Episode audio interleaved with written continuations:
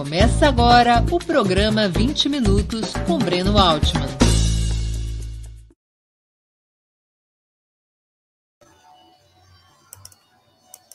Bom dia, aqui é o Haroldo. Hoje é primeiro de Haroldo Seravo Cereza, diretor de redação de Ópera Mundi.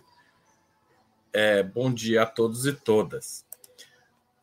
É, Estamos dando início a mais uma edição do programa 20 Minutos e a nossa convidada de hoje é Maria Augusta Ramos, cineasta, é formada em música pela Universidade de Brasília e em 1990 passou a morar na Holanda, onde estudou direção e edição na Academia Holandesa de Cinema e Televisão. Seu primeiro, seu primeiro longa-metragem foi o documentário Brasília, um dia em fevereiro de 1997. O processo sobre o impeachment da presidenta Dilma Rousseff estreou na Berlinale e revelou os bastidores do Palácio do Planalto quando a presidenta se defendia do processo de impeachment.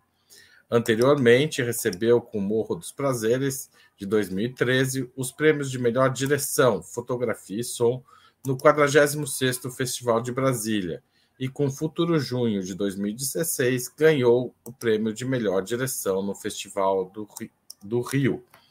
Antes de começarmos a conversa, eu gostaria de pedir um pouco de paciência para o nosso necessário recado comercial. Opera Mundi tem como fonte de financiamento principal o apoio de leitores e espectadores. Sua contribuição, portanto, é decisiva para a nossa manutenção e para o desenvolvimento do nosso jornalismo. Você pode contribuir com o jornalismo de Opera Mundi de muitas formas. Uma delas é tornando-se assinante solidário de Opera Mundi no nosso site, com um valor mensal permanente ou anual, se você preferir. Para fazer essa assinatura solidária, o endereço é www.operamundi.com.br/apoio. Você também pode se tornar membro pagante do nosso canal no YouTube, clicando na opção Seja Membro em nossa, neste canal, nesta plataforma, que está diante, bem diante dos seus olhos, tem um botão aí, e você pode escolher o valor no cardápio de opções. Durante a transmissão dos nossos vídeos, você pode contribuir com Super Chat ou Super Sticker. Normalmente, quem paga esse ingresso ou é membro contribuinte do nosso canal tem suas perguntas lidas e respondidas por nossos convidados. Se você assistir nossos programas após a transmissão ao vivo, nos, program durante, nos programas gravados, você pode contribuir através da ferramenta Valeu, valeu demais. E a qualquer momento, você pode fazer um Pix para a conta de Opera Mundi. Nossa chave nessa modalidade é apoie.operamundi.com.br e a razão social é Última Instância Editorial Limitada. Além dessas cinco formas de colaboração, pedimos que você sempre dê like, clique no sininho e compartilhe nossos programas com seus amigos e em seus grupos de WhatsApp e Telegram. São ações que aumentam nossa audiência e engajamento aumentando também nossa receita publicitária, tanto no site quanto no YouTube. É, bom dia, Maria Augusta.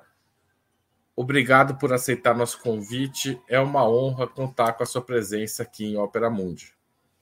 Oi, Haroldo. Prazer é todo meu. Um grande prazer estar aqui. Maria Augusta, seu novo filme, Amigo Secreto, que está em cartaz, trata novamente da alta política brasileira, as disputas em torno do poder central. Ao focar na Vaza Jato, você, de certa forma, faz uma continuação de O Processo.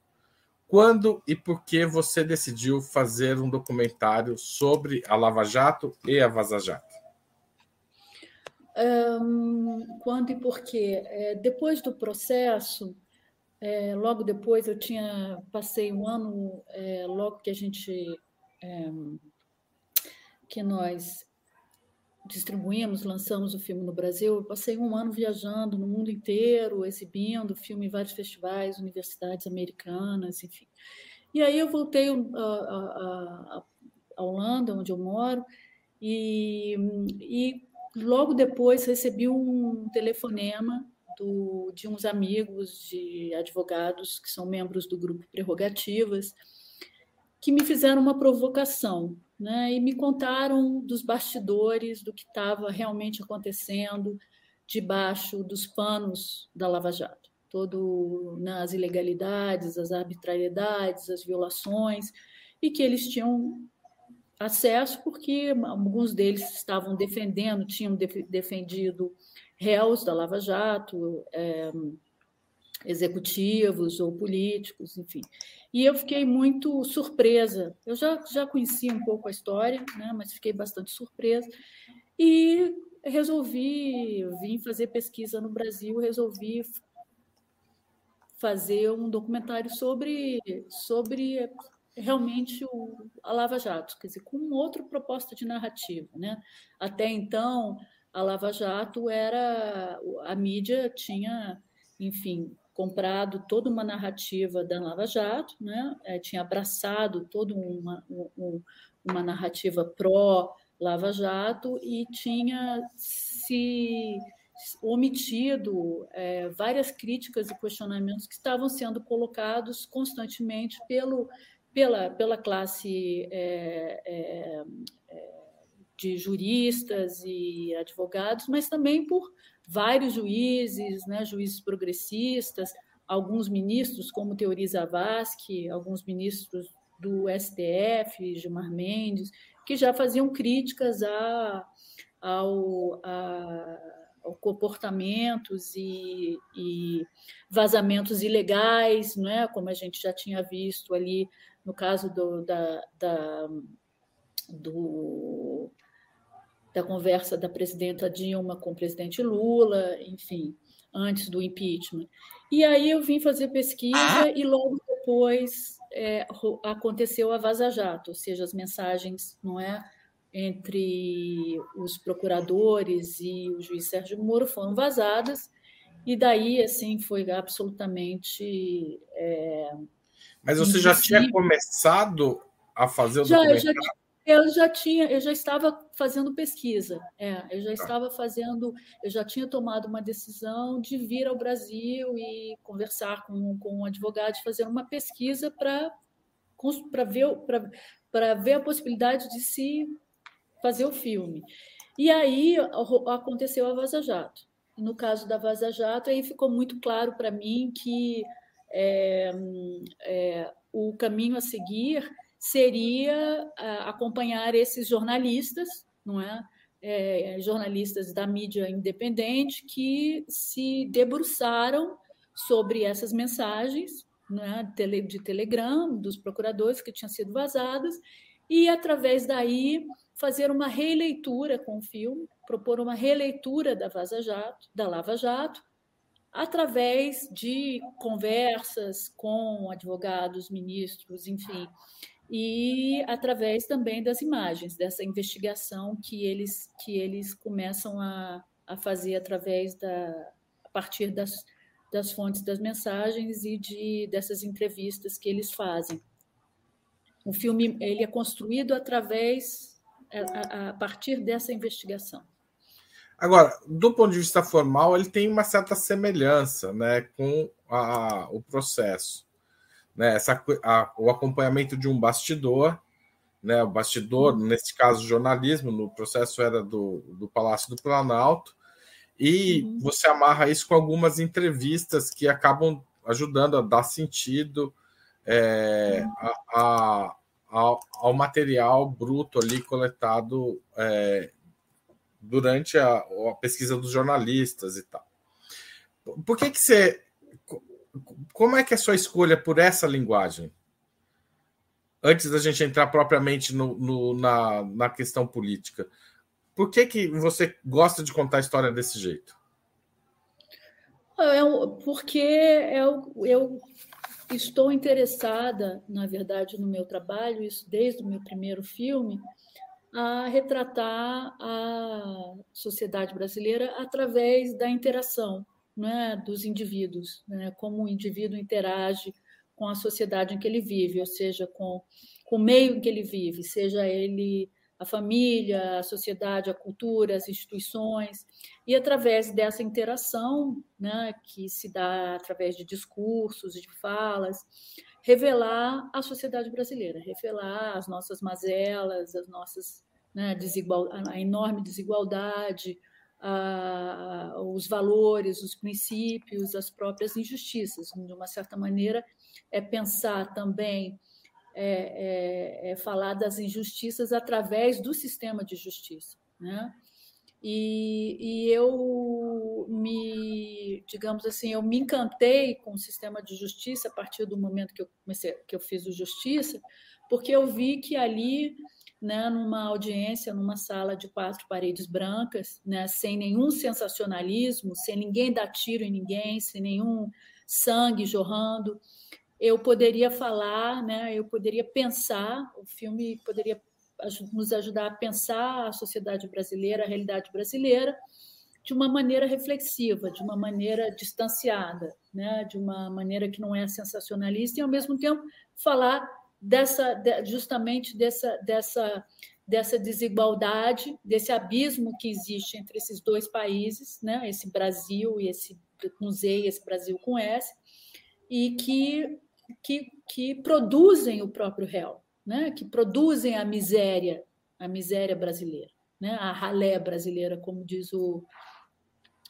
o, o Gessé Souza. E é, Daí a razão pela qual eu não uso entrevistas. Na verdade, é, meu, os meus filmes são, são construídos através de observação né, do cotidiano dos, de protagonistas que eu escolho né, e que, e que é, decidem participar do filme, concordam em participar do filme, e através desses protagonistas que nos guiam, digamos assim, pelo filme, pela, pelo, pelo universo que o filme trata, é, e através dessa, dessa interação que esses protagonistas né, é, têm com o meio, com as outras pessoas, a gente vai descobrindo esse, esse mundo, digamos, essa realidade que cada filme destrincha. Então, no caso do, do processo, sim, né, é, é, através de senadores como a, como a senadora, na época, Gleisi Hoffmann, Lindbergh Farias,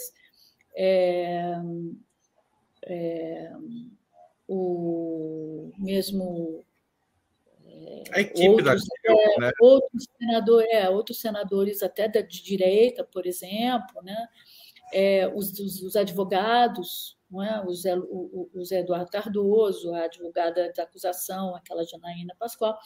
Então, através desses personagens, não é, desses é, e, e, de suas falas, né, e construir a narrativa tanto contra o impeachment e a favor do impeachment, para gente, a gente saber daqui a 10, 15 anos realmente o que se passou, para a gente né, ter uma memória. O documentário é, acima de tudo, um documento de uma.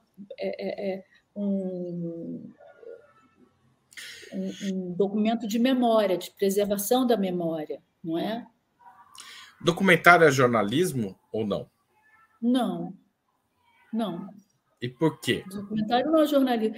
Porque, é, porque o documentário ele não é, é, ele não é primeiro ele não é feito no calor né da hora ele não é o, o, o, o jornalismo tem que dar conta no mesmo dia um dia depois enfim no, no processo é, de é, de, de é, é, veicular uma informação não é?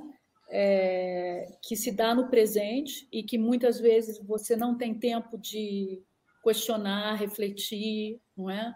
Porque ela, ela tem é, o objetivo é produzir essa essa né, essa informação o mais rápido possível e a tendência diante disso, diante do espaço que se tem no jornalismo, tanto na televisão quanto no, na, no, no impresso, é reduzir cada vez mais, né? reduzir e passar aquela informação o mais rápido possível, mais reduzida possível.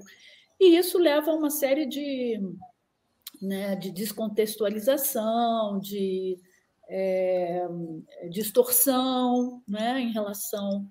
Porque você tira de um contexto que às vezes é um contexto muito complicado de se, de, se, né, de, de tratar né, em um artigo, por exemplo, um processo jurídico. O processo jurídico é algo extremamente complicado e que leva um tempo, que não é o tempo da mídia.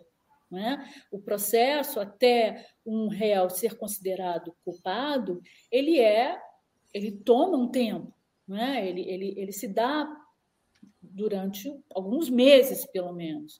E é muito mais complicado, é, é, é, é tem, Agora... é uma, tem uma complexidade que é da justiça e que é importante que, que, que, que ela exista para que os direitos dos réus, os direitos né, civis, os direitos do, do, do, acusado sejam respeitados. E o que, que a mídia faz? Ela atropela isso. Né? O que a gente viu na Lava Jato foi isso, quer dizer, uma série de, de processos complexos, muitos, muitos né? como diz o, o Leandro Demore no filme, uma máquina de produzir notícia, cada dia era uma. Né, era mais um, uma pessoa presa, mais uma, uma condição coercitiva, mais para joga isso na imprensa, a imprensa não tem tempo de digerir ou não quer digerir alguns, não é? Outros não têm tempo de digerir e aí aquilo vai sendo publicado na mídia, divulgado na mídia de uma maneira descontextualizada, sem, é, sem ouvir o outro lado, que era o lado da defesa, né? sem o contraditório, constantemente, ou seja, aquelas grandes. É, Maria Augusta, é... desculpa te interromper, mas assim, o seu filme começa ali com a, a cena da audiência do Lula e do Sérgio Moro, certo? É, por que, que você optou por começar com essa cena? É, é, é esses são os personagens que você quer discutir? Porque por que Lula e Sérgio Moro para começar o documentário? Qual foi a opção narrativa? É, porque, por, porque o Lula e o Sérgio Moro são são talvez os personagens mais, né, os mais importantes do filme. O filme é sobre Quer dizer, o Lula seria, digamos, o troféu da Lava Jato.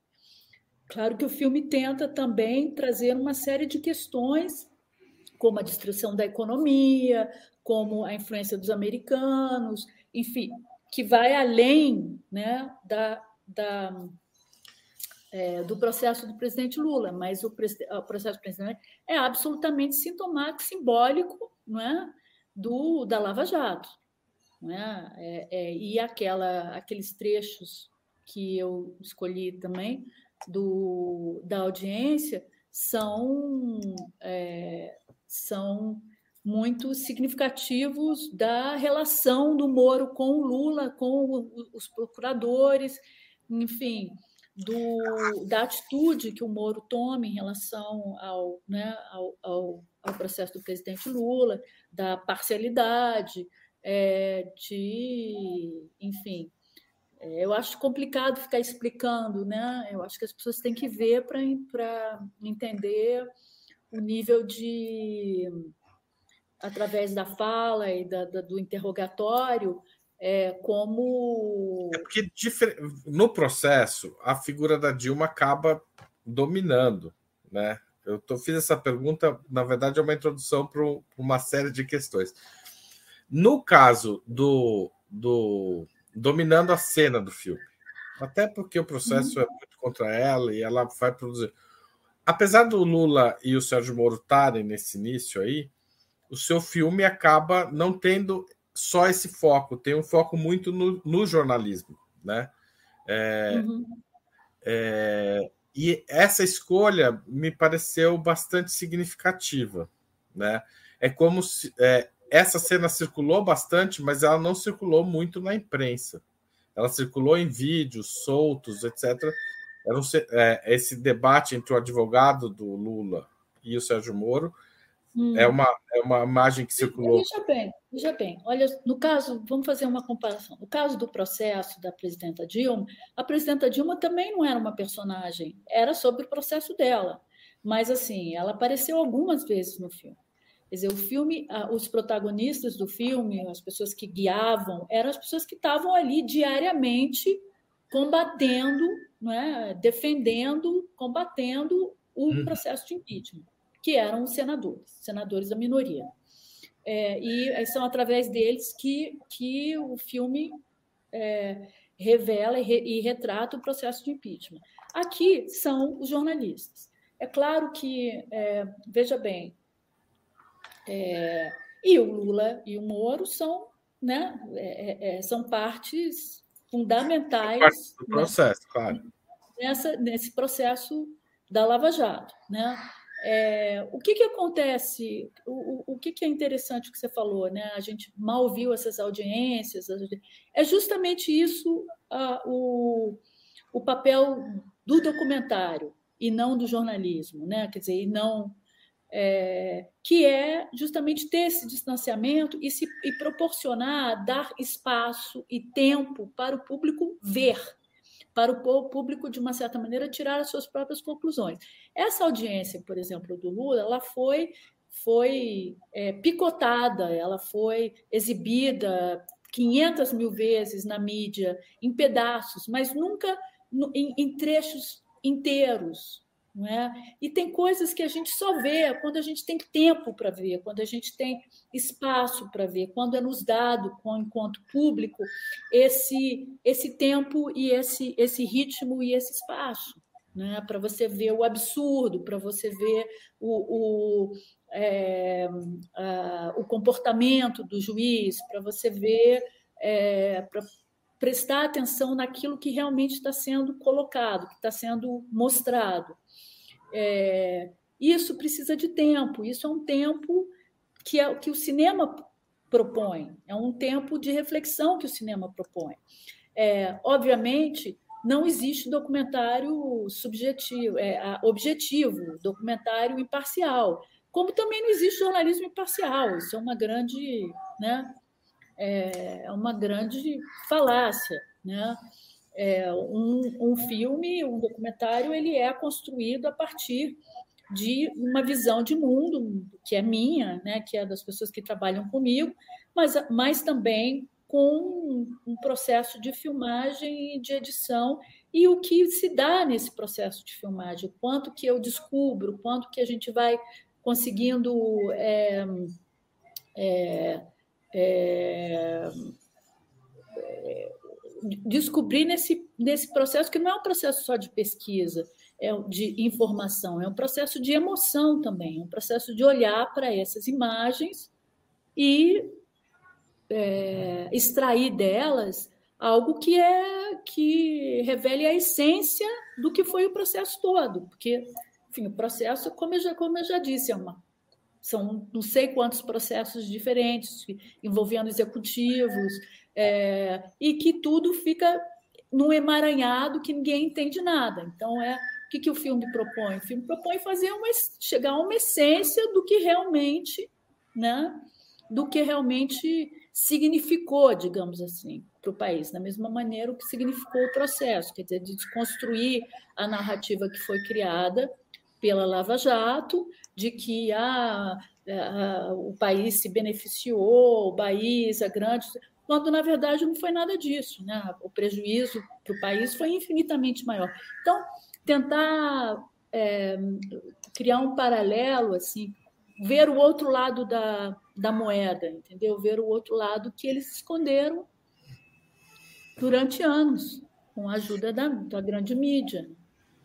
E você acha que o, o, o documentário acaba criando uma possibilidade de reelaboração sobre isso? Porque o peso das denúncias da Lava Jato, a sequência, tudo isso que você fala no filme e fala é, e falou agora, é, criou uma espécie de posições consolidadas sobre o, o, o, o processo, né? Como se é, tanto é que muita gente, mesmo depois da, da anulação é, e do reconhecimento das falhas, diz: ah, mas ele é um argumento, inclusive, contra o presidente Lula. Ah, mas ele foi julgado em três instâncias, é, só que ele foi. Uhum. É, esses julgamentos foram cancelados pela instância que poderia fazer isso. É, mas você uhum. acha que o documentário cria esse espaço para as pessoas reverem? Eu acho que é. sim. É, é, Agora, eu acho que sim. Acho que cria sim. É, agora, é isso, né? As pessoas também veem um, um, um filme, trazem as suas, os seus preconceitos, né? Eu acho que as pessoas também têm que estar abertas para serem questionadas, para se para fazerem uma autocrítica, né? E não só da mesma maneira que se faz uma autocrítica, o filme, nos filmes se faz uma autocrítica da, da mídia, não é? Nem todos os jornalistas fazem uma autocrítica, mas alguns fazem. Isso está mais do que claro que houve um, um, um conluio é, ilegal e, e extremamente antidemocrático é, em, entre os procuradores e a mídia, que, que deu no que deu. Por que a importância? Eu acho que, no fundo, esse filme também é um tributo à imprensa, à boa imprensa, a imprensa ética, a imprensa independente, a imprensa minuciosa, né, que realmente é, se. É, eu, eu, ia te perguntar isso. Na busca pela, pela verdade, na busca da verdade do fato. Né? Eu acho que é, a imprensa é, é, é, é a quarta instituição né, da República, da democracia. Né? É uma instituição que tem que funcionar para manter uma democracia saudável. E o que a gente viu foi, foi justamente o grande Desculpa, erro da. É a mídia que produziu esse. A mídia também ajudou a produzir esse monstro. Né? Maria Augusta, você faz, você acompanha ali de perto o Intercept e o El País, né? São duas figuras centrais no documentário, os dois, os dois veículos e principalmente a Carla Jimenez, diretora do El País, e o Leandro Demore do Intercept. É, como você chega nesses veículos, né? E porque e, e chegou a tentar uh, se acompanhar também as grandes redações não. Ou elas. Não. não, não, não tentei, não. Não, porque é, eu, eu tenho que ter uma relação muito íntima com os meus protagonistas, tem que são pessoas que têm que se doarem, né? E tem que ter confiança total em mim, porque, né, assim, eu tenho que ter independência.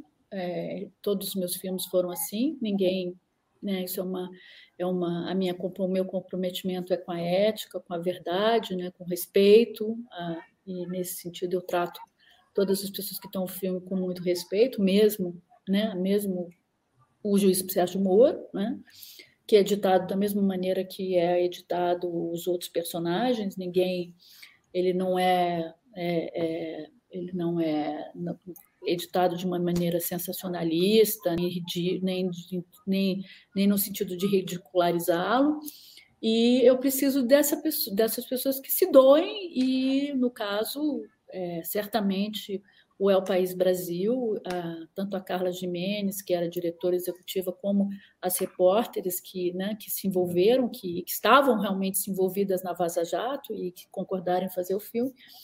E o Leandro, porque realmente o, o Intercept foi o, o grande divulgador né, dessas, dessas entrevistas, dessas mensagens, e o Leandro era diretor executivo, era a pessoa que mais tinha acesso, tinha né, ele e, obviamente, o, o grupo de jornalistas que estava trabalhando com ele, que né, se debruçaram sobre, da mesma maneira como, como outros parceiros, a Folha de São Paulo, a Veja, o Reinaldo Azevedo, enfim, debruçaram sobre mil páginas de mensagens. Foi um trabalho, né, hercúleo, incrível. Mas, assim, não dá para... Né, o, o, o, é, a gente tem que entender que um filme tem um determinado tempo e que a, a intenção não era simplesmente dar conta de um trabalho investigativo, não.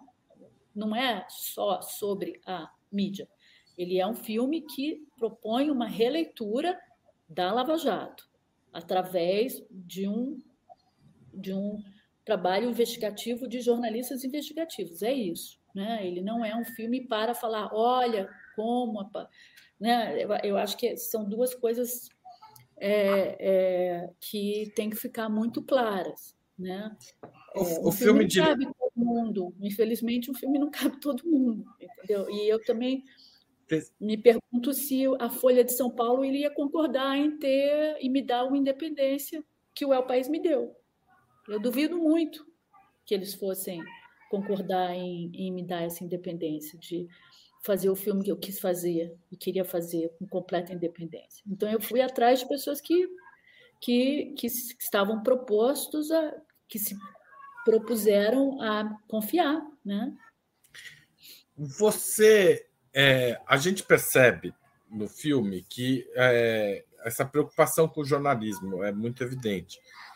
É, agora, o jornalismo é, foi fundamental na construção da Lava Jato das grandes empresas, mas muitas delas ainda não recuaram totalmente, nem fizeram o que se cobravam tanto, né, do presidente Lula, da Dilma, a tal da autocrítica. Você acha que ela virá em algum momento? Você fala da mídia? É. Não sei. Não sei. Acho, acho que de algumas não virá nunca, mas acho muito difícil. Algumas sim, eu acho que tem alguns jornalistas que sim fizeram uma autocrítica e, não é, e hoje é,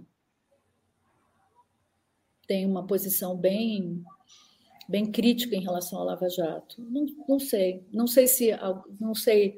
Tá, eu acho muito difícil que alguns veículos é, admitam que é, erraram, né? Que que tenham feito, que façam essa meia culpa. Acho muito difícil. Tá certo. Maria Augusta, o filme está em cartaz, é isso, nos cinemas? Sim. Tá não está em nenhuma.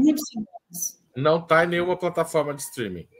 Não, não está e nem, e nem estará por muito tempo. Porque então, a gente. Por, primeiro que a gente tem eleições e tem uma janela né, onde os filmes não podem ser né, exibidos, tem uma quarentena aí.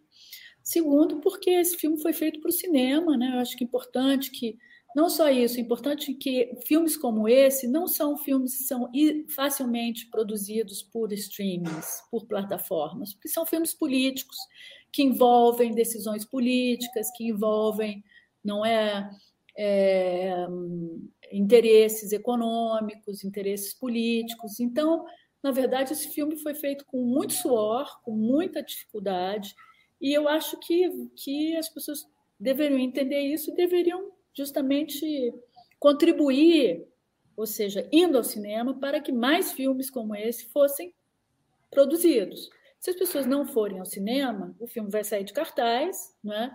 E aí, no futuro, menos e menos e menos filmes como esse vão ser produzidos. Esse filme foi produzido sem streamings, né? sem, sem é, apoio, é, apoio público qualquer brasileiro, né, com muita dificuldade, e, é, e eu acho que é importante que as pessoas entendam isso, e é importante que as pessoas é, contribuam indo ao cinema, entende? Indo e vendo e vendo no cinema, porque eu acho que é, é catártico também, né? Ver uma tela grande com outras pessoas, eu acho que tem uma experiência, mas acima de tudo para poder contribuir, para poder apoiar esse tipo de filme que só é feito através de um cinema independente.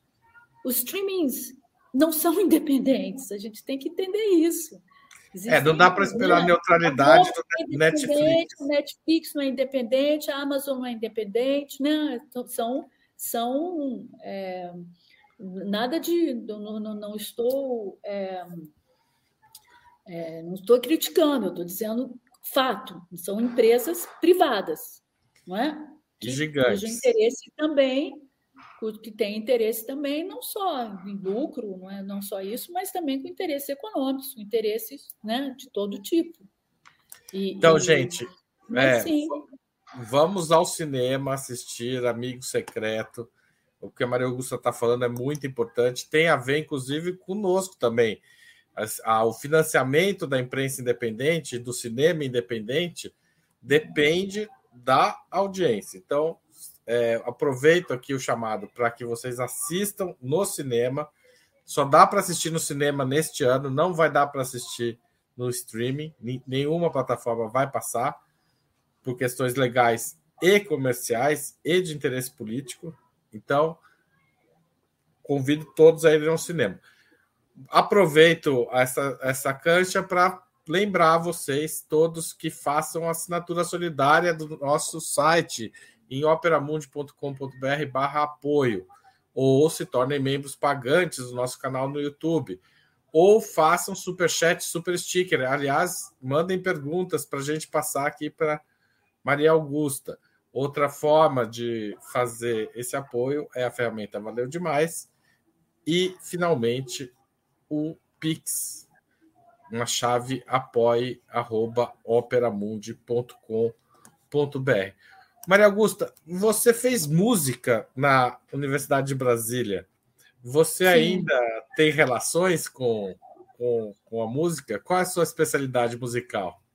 Eu sou musicóloga. Ah, é, sou musicóloga. É. Você... Ah, é, pois é, olha só. Eu estudei aí, auditório de música, estudei muito aí nessa. Sou musicóloga e sou, tenho mestrado em psicologia da música e depois fui estudar cinema, enfim, faz faz muito tempo que eu não não me não toco um instrumento, mas quando que você transi que... transitou da música para eu fui morar na Holanda. E por quê? O cinema te atraiu? Eu quê? Morar... É, eu me atraiu porque eu sempre fui muito apaixonada pelo cinema.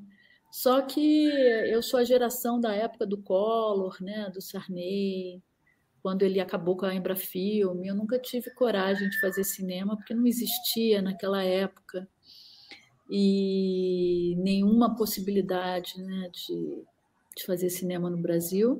E eu fui estudar fora e só quando eu estava na Holanda realmente que me houve a possibilidade de entrar na escola de cinema, ainda era nova, jovem, né?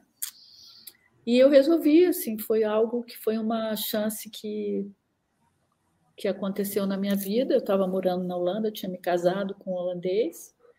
E, e aí eu resolvi fazer, e foi ótimo, porque a Holanda tem uma tradição muito importante de cinema, e cinema documental principalmente, né? E eu e eu sou um pouco sou grata e sou, né, uma de uma de uma geração ligada a essa a essa tradição de documentário, né? Então, de, de documentário observacional, eu acho que é né? Eu, eu, desenvolvi uma, eu desenvolvi uma técnica muito específica minha, mas que foi muito influenciada pelo cinema de observação. E no Brasil, você é mais Vladimir Carvalho, mais Eduardo Coutinho? Quais são os seus. Os, os, o documentário também é forte no Brasil, né? Tem uma tradição Sim. muito forte. É, é, tem uma tradição forte. É. Mas assim, eu tenho, eu tenho uma relação muito diferente com. Né, a minha técnica é. O Eduardo Coutinho é uma pessoa que eu admiro muito, mas eu, eu, meu, meus documentários são completamente diferentes dos dele. Né? São uma proposta completamente diferente. Eu não uso entrevistas nesse caso, é, nem conversas. Né? É, nesse caso, por exemplo, específico, que no caso do Amigo Secreto, que tem entrevistas, mas não são feitas por mim, são feitas através dos protagonistas que são jornalistas. Então, e fora isso, em nenhum dos outros filmes eu uso entrevista. Então, é uma, é um, você tem vários gêneros, várias maneiras de fazer documentário, e, e, esse documentário observacional foi algo que é, que é que tem acontecido nos últimos anos no Brasil, né? Eu acho que o, o, o, documentário no Brasil tem muito mais um segue muito mais uma, um estilo de entrevista, de né? uma, um, eu acho que o, o Eduardo Coutinho influenciou bastante gente, aí, uma geração aí que segue muito os passos dele. É, eu venho de, um, de uma outra proposta de documentário. Né? É, apesar do descrédito, é, bom, o, o, seu filme acabou saindo na época que o Sérgio Moro estava tendo problemas com a sua candidatura e ele acabou desistindo de ser candidato a presidente, né? Como você é, foi, foi perceber isso acontecer e essa coincidência temporal com o seu filme? Veja bem, é importante. O, o, o, o filme fala, vai, né? Vou dar até um spoiler, quer dizer, ele vai até essa questão da candidatura, mas assim, dele ter se tornado político, o que ele é. Ele se tornou um político, se ele vai ser né, se vai sair para presidente, ou para deputado, ou para senador. Na verdade, isso não importa. Importa que ele se filiou a um partido político, se tornou presidente. Eu acho que isso tem um, é muito simbólico, né? É muito significativo de tudo que a gente viveu e, de, e, e, e né, da, da, própria Lava Jato. Então, é importante a gente ter isso, ter essa informação no filme. Agora ele parece que vai se tornar, vai se candidatar a senador no Paraná, né? Cada hora muda uma coisa, cada hora essa, essa história ela acontece é, é impossível seguir, mas de qualquer maneira que ele se tornou um político, isso é fato, e acho que ainda vai. Esse, a vida política dele ainda continua, vai você se acha? desdobrar ainda bastante. Eu acho que as coisas têm muita coisa para acontecer aí. Porque deve ser um pouco assim. É, eu fico pensando na Dilma, né? Você, você lança documentário no outro momento, etc. Mas é, a figura política da Dilma mudou muito do impeachment para cá, né?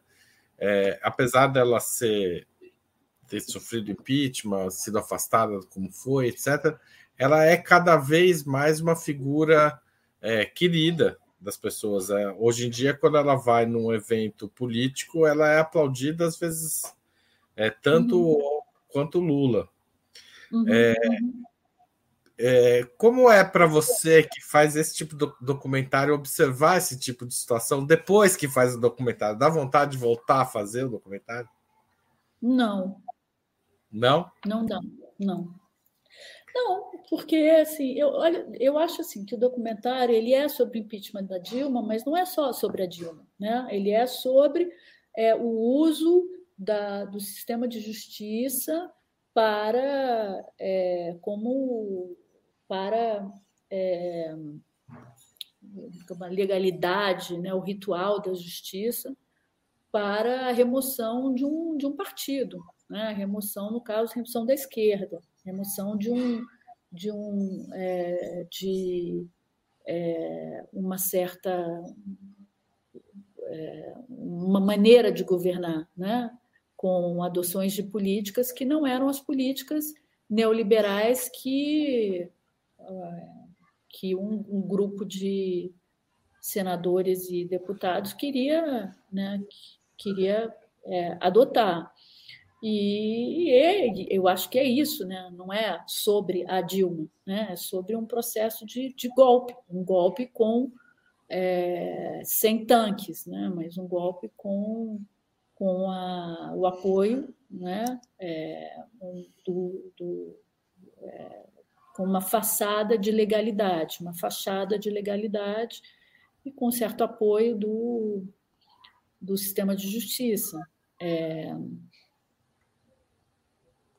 e isso a gente é importante a gente lembrar para que ele não se, né, não se, não se repita. E o que a gente está vivendo hoje, que dá com o amigo secreto, acho que dá conta, é, é justamente a consequência desse lawfare, que começar com, começou com a Lava Jato, que obviamente influenciou o golpe contra a presidenta Dilma e que acabou né, removendo o presidente Lula das eleições. A Lava Jato teve, como a gente sabe, uma influência enorme na remoção da presidenta Dilma. Né? Não só, mas claro. não só por aquele vazamento daquele, daquele é, daquela conversa da presidenta com, com o presidente Lula, aquilo que aquele vazamento ilegal, né, que a gente já, né, é, já falou aqui, mas por várias razões, a coisa da a criminalização da, da classe política, que já, já, começava, já começava ali, né? a criminalização, a demonização do PT, a demonização desde o mensalão.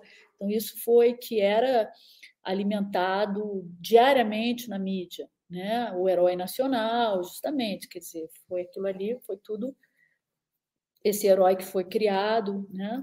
esse mito do herói nacional que foi. É, Os pés de barro do, digamos, deste herói nacional, Sérgio Moro, de certa forma, foram é, solapados aí pela, pela, pela Vaza Jato. É, e inclusive pela circulação do termo lawfare, né, que hoje em dia é algo que faz parte do debate político, indiscutivelmente. Mas o principal pelo menos do ponto de vista pessoal, beneficiário desse processo, que é o Bolsonaro, ele vai se livrando é, dos daqueles que o pariram, digamos assim. Da onde vem essa. Como você vê esse processo e qual, e qual que você acha que é. Como que o Bolsonaro consegue escapar tanto de tantos tantas figuras ah, é, é, eu sou uma mera cineasta, eu acho difícil de dizer exatamente como, é, não, não, saberia te dizer, através do caos, né? através das fake news, através do caos que ele cria, através dessa máquina de produzir informação falsa, através de, né, de, de uma justamente de fazer o que eles diziam que o PT fazia, né? de, de é, aparelhar o Estado da maneira como eles aparelharam, né? completamente de forma autoritária e de não democrática, não republicana. Enfim, a gente, eles criaram um monstro. A gente tem agora um monstro que é ataca a democracia, ataca o STF, ataca, quer dizer, o monstro ataca o sistema de justiça, né? que é uma consequência do que o Moro fazia. Né? O Moro e os procuradores constantemente é, atacavam o devido processo legal, né? justificavam, dizendo que os fins justificam os meios, passavam por cima de, dos é, direitos individuais, né? Da, da, da, presunção de inocência. Eles já faziam isso. Acho que o Bolsonaro simplesmente uh, usou né, e explorou ainda mais essa, essa, esse discurso anticonstituição, né, anticongresso, antipolítica, né, que a Lava Jato criou. Fins justificam os meios. Né? Maria Augusta, o Lucas Freire, que fez um superchat, pergunta se o filme vai estrear ou ser exibido em Portugal. E quando será? Você tem alguma previsão sobre isso? Ele, Ele disse que assistiu ser... o processo e, e, e, em Lisboa, no festival, e foi incrível. É, ele vai passar agora em, eu acho que setembro ou outubro. Outubro. Ele vai passar no, no Doc Lisboa. Então ele vai ser, ele vai ser, vai ser homenageado no Doc Lisboa e vai ser exibido. Provavelmente num desses, desses, eu espero que seja naquele cinema maravilhoso que eles exibiram o processo, que é um cinema enorme, lindo, antigo de Lisboa. E é, e é isso, aí ele vai passar lá. Então, Acho Lucas, se eu... prepara para assistir no Doc Lisboa. É, tem uma pergunta também interessante aqui do Leonardo de Carvalho é, pergunta sobre a tradição é, dos argentinos com o documentário, que eles têm uma relação mais forte com a literatura. Você gostaria de comentar, fazer algum sobre isso? Não, Ou... não eu, eu, na verdade, conheço um pouco o documentário argentino, assim, conheço alguns. Tá. Que gosto, eu gosto, eu gosto muito, mas não, é, não, não conseguiria.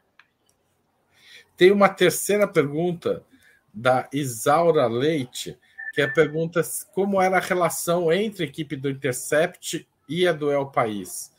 Ou a, a, a equipe do El País estava mais cobrindo, pegando aquele material e fazendo de maneira independente, enfim, como é que era isso para você que estava acompanhando as duas redações? Não, era, é, não era só o El País, né? Eram outros, outros também. Então eles iam.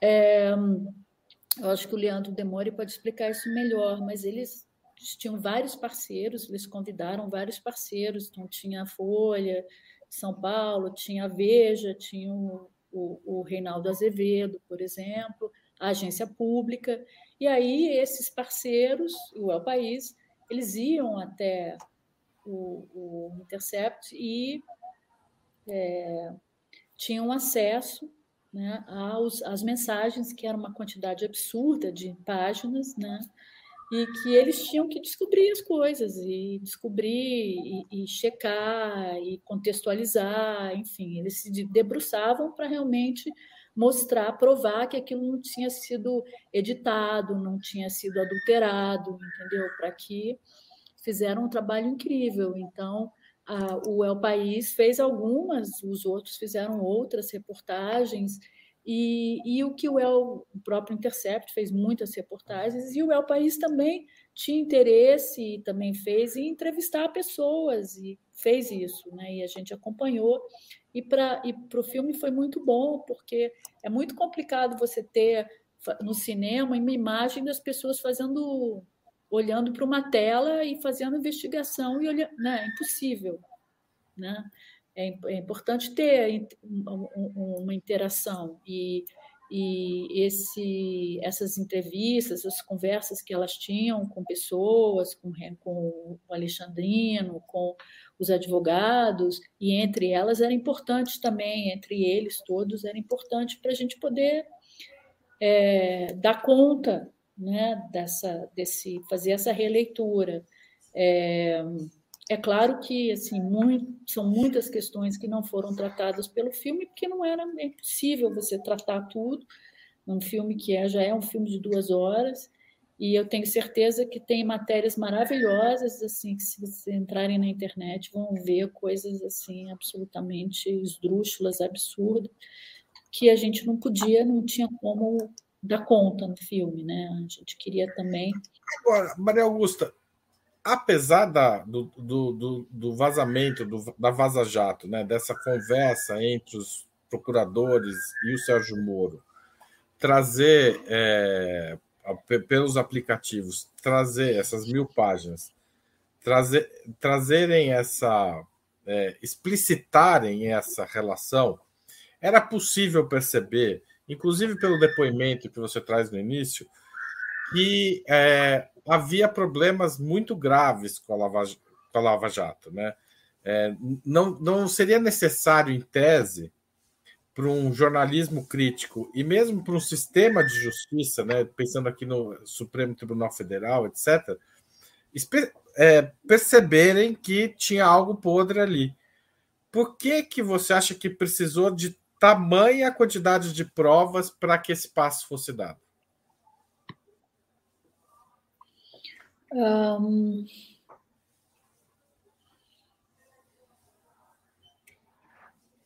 porque eu acho que existia sim um, uma fazia parte da estratégia da Lava Jato um, um, usar a mídia para manipular a opinião pública.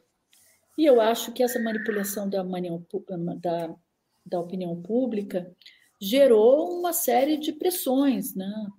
pressionou os ministros do STJ, do STF, eu acho que se fala disso, né?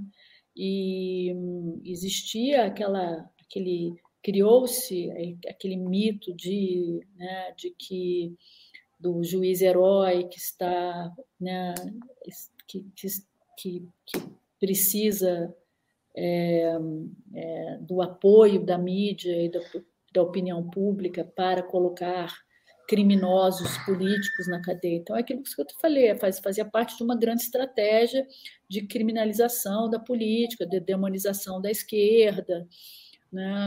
E a opinião pública foi absolutamente manipulada com aquelas espetacularizações das prisões, não é, ilegais, porque as pessoas é, é, eram presas ilegalmente, né, dessas, é, sem, sem, sem denúncia, sem. E, e, isso foi, esse espetáculo foi bancado, né? foi bancado pela mídia, bancado por alguns setores da elite que queriam certamente se, a remoção do, do, da esquerda do poder. Eu acho que está muito claro. Né?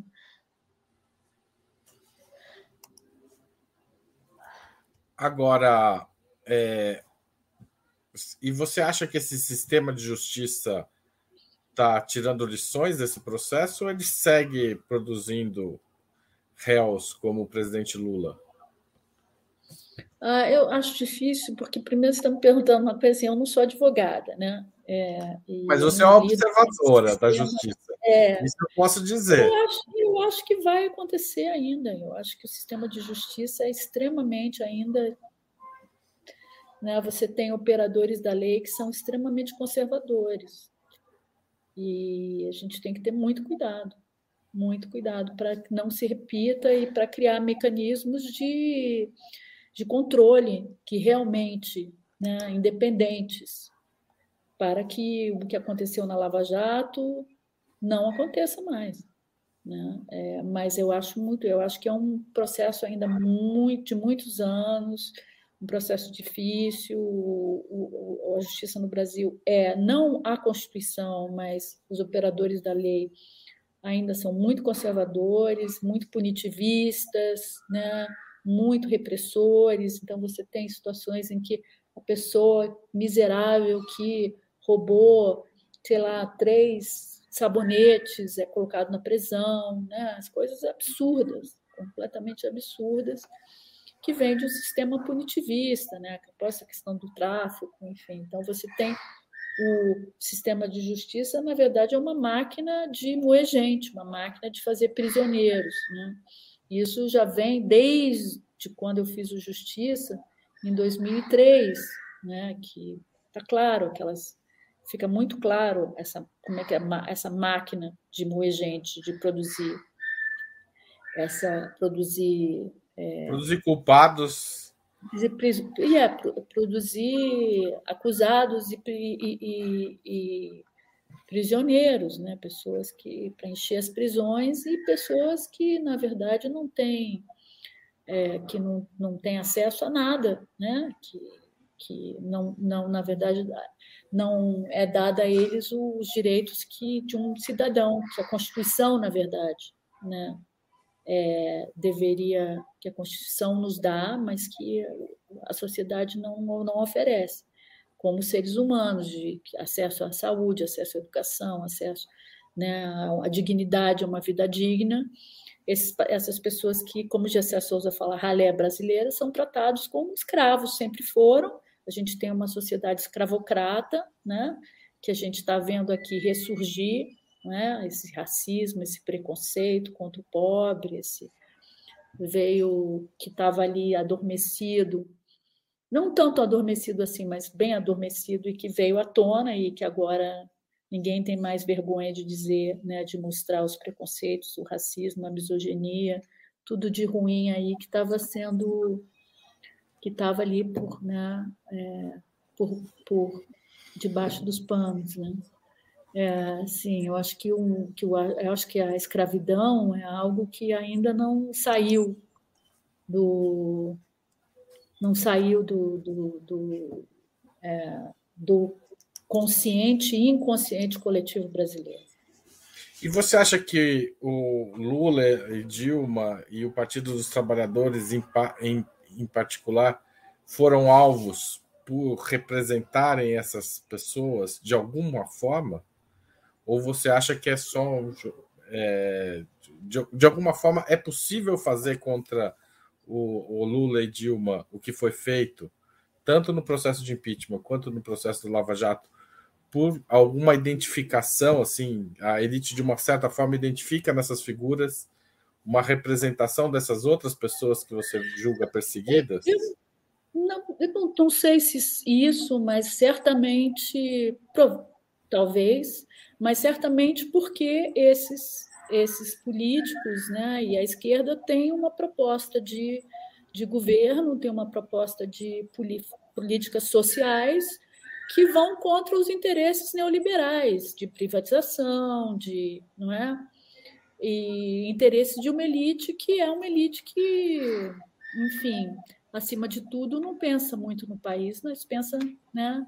Sempre foi muito pouco generosa com o país e muito muito envolvida com seu próprio umbigo, entende? Então, mais do que o, eu digo, mais do que o fato de Lula ser ter sido um trabalhador, eu acho que ele é, é, é ele, se ele fosse um trabalhador, mas estivesse defendendo os, os, os interesses da elite, ele não teria sido combatido como ele é combatido, né?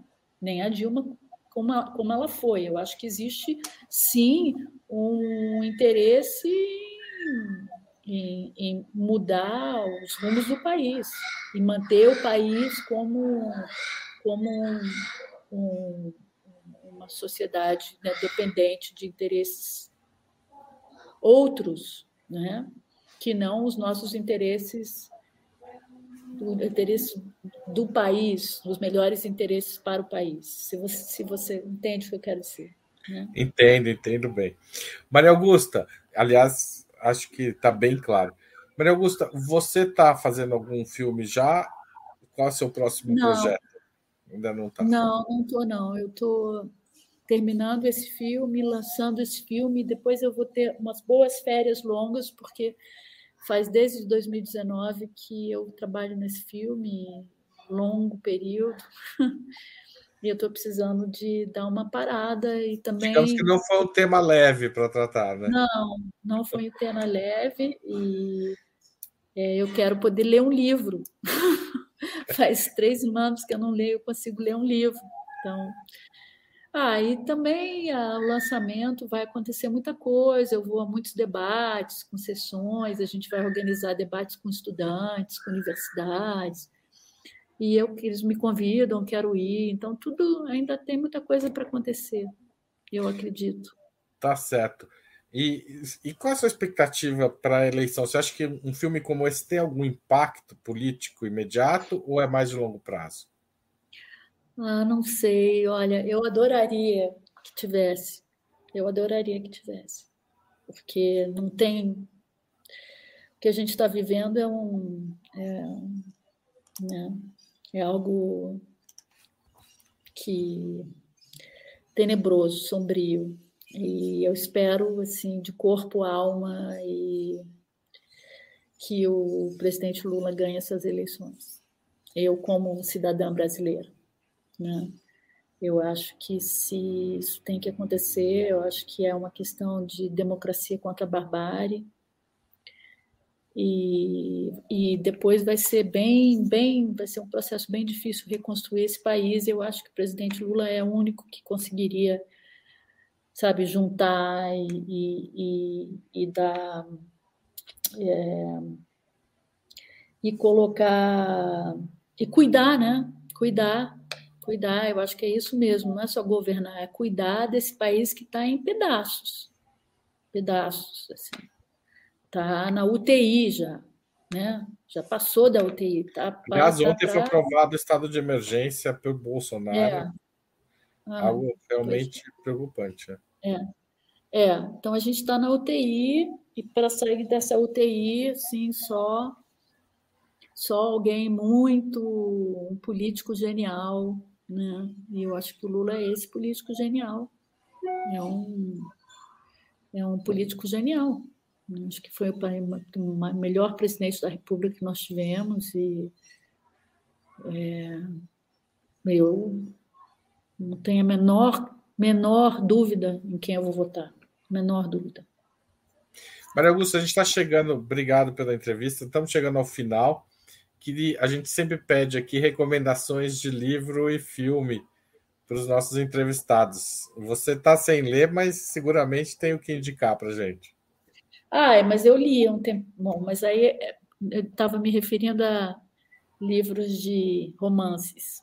Tá eu tenho para me indicar um livro que eu li durante a pesquisa, que é um livro excelente, que é um livro do juiz Rubens Casara, contra a miséria neoliberal, que é bem, bem interessante. Eu indico a todos que leiam. Não é um livro difícil, não é um livro cheio de juridiquês, pelo contrário. E, e também indico um documentário que eu ainda não vi, mas eu ouvi falar muito bem, e de chamado, uh, ai, escrevi aqui, vou lembrar, é, Giu, Giura, né? Giura, isso, Giuri, Giuri, que é um documentário que acompanha o, a trajetória daquela jornalista, daquela fotógrafa suíça que se exilou no Brasil depois da Segunda Guerra Mundial, a Cláudia Andujar, e que tem um trabalho maravilhoso com os Yanomami. Então, esse filme é sobre ela e a trajetória dela, e, enfim, com os Yanomami, deve ser belíssimo. Eu quero muito ver, e ele vai entrar em cartaz no dia 7 de julho, próximo, 7 de julho, nos cinemas. E é feito por uma pessoa talentosíssima. Só pode ser bom, é isso que você está dizendo. Mariana Lacerda, primeiro filme dela, mas é pernambucana. Os pernambucanos fazem filmes incríveis, é um puta cinema, na verdade. Falar aqui que o nosso cinema cada vez melhor apesar de toda a sabotagem do senhor, que eu não vou dizer o nome, é, a gente continua produzindo cinema, assim, com muita dificuldade, mas produzindo cinema, e a gente vai voltar a produzir grandes filmes, grandes filmes. Assim que o Brasil sair da UTI. Vamos tirar o Brasil da UTI. Então, Vamos tirar o Brasil do UTI. As dicas da Maria Augusta Ramos. Contra a miséria neoliberal, de Rubens Casara, editora Autonomia Literária, e Giuri, da. Desculpa, esqueci o nome da. Mariana Lacerda. Da Mariana Lacerda. Então fiquem de olho também, vão ver no cinema, assim como o filme da Maria Augusta Ramos. Vamos fazer. Assistam, assistam Ass... no cinema, é importante. Berrem, gritem Fora Bolsonaro. Soren, Transformem cada sessão de cinema total. num pequeno comício. É isso? Levem os amigos, depois tomem um porre. E é importante as pessoas saberem quanto mais gente vão, vai numa semana ao cinema, mais, mais, ele fica, mais salas ele fica em cartaz. Então, Exatamente. se vocês ele puderem vai, ir hoje ver. For, é, pois é, se ninguém É mais for, importante do que ver amanhã. E, e se Eles tem que deixar para ver na outra sexta, aí já, já saiu da, já não vai ter, algoritmos do cinema e já saiu de sala. Então, quem puder vai ver hoje, amanhã ou domingo. final de semana determina se vai ficar mais uma semana em cartaz ou não, certo, isso. Maria Augusta? Não é Certíssimo. E aí depois vai ver tudo, ah, mas eu não pude ver e saiu de cartaz. Ah, mas a culpa é sua. Quem vê na quinta-feira já está decidido se ficou na sala ou não. Quem vê no sexta, sábado e domingo ajuda a ficar mais uma semana em cartaz. Então, mais bom final de semana a todos. E depois, quando entrar de Yuri em cartaz, também vai, vão ver esse filme, tá certo? Maria Apoiem o cinema brasileiro, é muito, muito, muito importante. Muito obrigado pela entrevista e muito obrigado Imagina. pelos documentários. Né? Obrigada a você. Obrigada a vocês da Ópera Mundi, do, dos sites independentes, do jornalismo independente. A gente precisa disso muito, muito, muito, muito. De tá nos certo. apoiar cada vez mais. Obrigada. Valeu. Viu? Até mais. Obrigada. Bom, chegamos ao fim de mais um 20 minutos. É, o Breno não pôde estar aqui essa semana, em todos os dias, mas estava aqui a gente recebeu excelentes convidados. Vejam o que a gente viu. Queria pedir desculpas aos espectadores de quarta-feira, que eu acabei esquecendo de pedir as dicas da Joyce Luz de, de é, filme e de livro. É, prometo que não farei isso novamente, jamais deixarei de pedir. Muito obrigado a, todos que fizeram contribuições, que são assinantes de Opera Mundi. Sem vocês, nosso trabalho não teria sentido. Obrigado, e nem seria possível. Para assistir novamente esse programa e a outras edições dos programas 20 Minutos, se inscreva no canal do Opera Mundi no YouTube. Curta e compartilhe nossos vídeos. Deixe seus comentários. O jornalismo de Ópera Mundi é mantido com o seu apoio.